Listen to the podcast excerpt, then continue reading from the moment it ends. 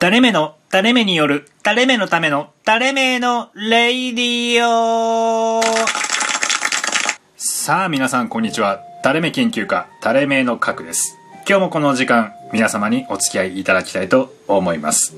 垂れ目の方はもちろん、垂れ目ではない方も、垂れ目になりたい方も、よろしくお願いいたします。さあ、というわけですね、えっと、今日2回目の放送なわけでございますが、うーん、もうね、あの、ハッシュタグチャレンジ、いきます。あなたの昔のニックネームございまして、まあ、あの、お前の顔なんか知らんと。うん、とは思うので、あのね、あの、まあ、垂れ目研究家で、垂れ目の核と名乗っていて、垂れ目のという活動をしている私なので、あの、兄さんじゃあ、あの、あんたはどんだけの垂れ目なの、よっぽどの垂れ目なんだねって思われることが多々ありまして、あ意外と垂れてないですねとか言われたりもあるんですよ。やっぱりね、みんなね、あの、僕のことね、会う前はね、あの、映画の、ホラー映画のスクリームかなんかと思って会ってるんですよ。なわけねえだろと。誰がスクリームやと。ね。そんなこんなで、まあラジオで言うのも恐縮なんですけど、僕の顔を知ってもらおうと。ん目、目、目尻です。角度がなんぼで、トロンと、そんな説明してもしょうがないやろ、ということでね。さあ、というわけで発表していくんですが、3つ発表します。もちろんね、あのー、名をもじったようなあだ名はなしよと。はい。もうね、確実僕の顔だけでいじり倒した、というのがね、えー、3つございます。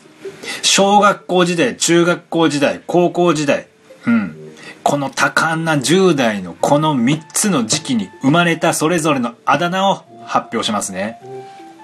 まあ、さっさと発表したいとこなんですが、振りだけ言わせといてください。小学校の時、坊主でした。中学校の時、髪伸ばしました。高校入ってまた、坊主にしました。それでは聞いてください。私の昔のニックネーム。小学校時代、丸米味噌。あのね、丸米味噌という、まあ、味噌があるんですよね、商品が。そこにあの、丸米坊やっていうキャラクターがね、いるんですけど、まあ、それに似てるということで、いや、ほんなら丸米坊やと呼んでくれ。丸米味噌って、小学校で。そんな小学校生活ですよ。もうね、おい、丸米味噌、丸米味噌、ね、コンソメスープ飲むっちゅうねん。ほんま腹立つわ。思い出しただけでも、で脱線しちゃうから、ね、個人的な感情を吐露するラジオじゃないですから。はい、次行きましょう。中学校時代、髪伸ばしました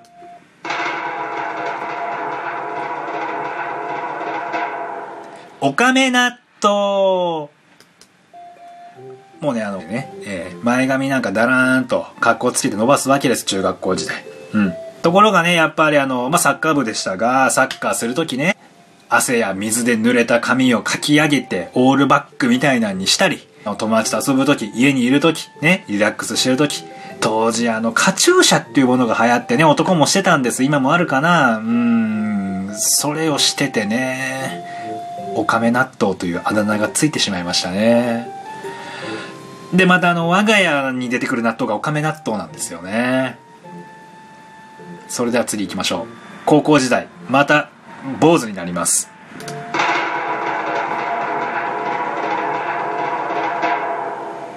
えなりくん。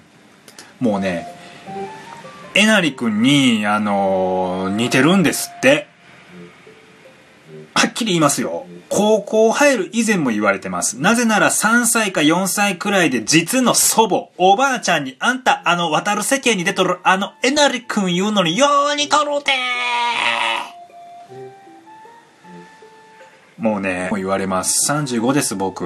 うん、えなりくん、もう、えなりくんです僕。もう、かなりえなりです。いやー、高校時代のね、そのえなりえなりって、そのもうね、最初はえなりくんえなりくん、それがだんだんくん取れてね、えなりえなりになるんですよ。もう、えなりくんには申し訳ないんですけど、やっぱこう、えなりくんに似てるって言われて嬉しいっていう感じはないじゃないですか。あのー、いや、そんなイケメンじゃないですってね、うん、イケメンじゃないんですよ、本当に。お互いね、うん、僕もえなりくんも。まあ失礼ですけどね。まあ、あのー、優しそうとかね、こう、穏やかそうね、なんてことも、まあ、それは言われますけど、今でも。まあ、このえなりくんっていうのは、まあ人生で一番言われたかな。うん。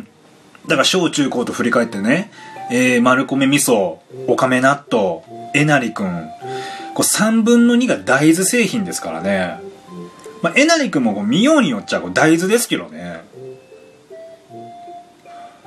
発酵し、発酵、まあ、る意味発酵してるようなところもあるし、ね、子供の時からすごくおじさんみたいな人でしたから。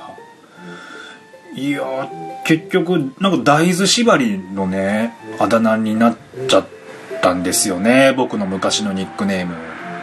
うん。